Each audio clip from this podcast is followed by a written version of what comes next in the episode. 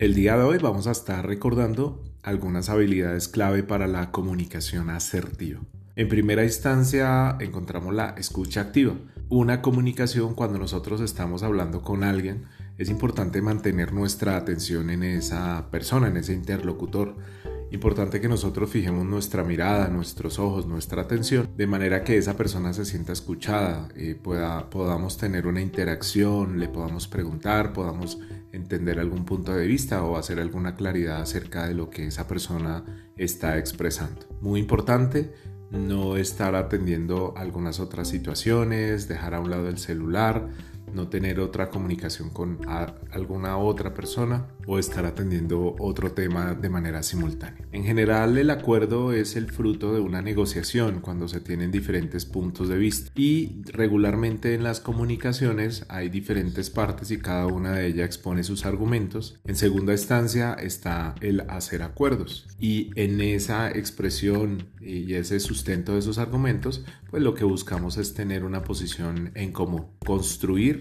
un mejor conocimiento con base en las posturas de cada uno de los que participan en, esta comunicación, eh, intentando experimentar de forma racional y objetiva lo que el otro individuo está sintiendo. Básicamente es ponernos en los zapatos de la otra persona, buscar entender por qué habla, se expresa, dice, qué es lo que nos quiere comunicar y qué es lo que está sintiendo esa persona para eh, transmitirnos esa información. En cuarta instancia está el hablar sin rodeos. En general debemos ser muy efectivos, muy eficientes en nuestra manera de comunicarnos y por eso debemos ser lo más claros y precisos, buscando en tercera instancia encontramos la empatía.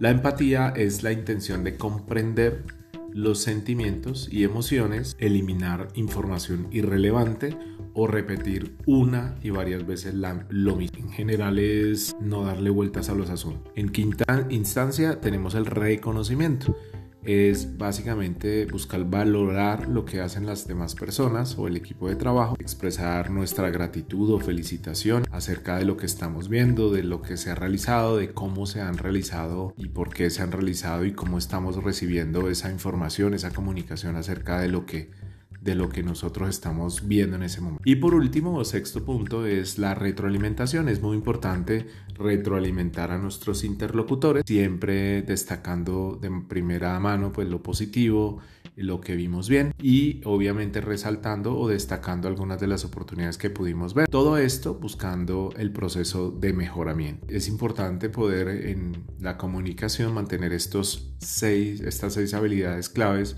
y poder desarrollarlas para que siempre tengamos nuestra mayor asertividad en la comunicación.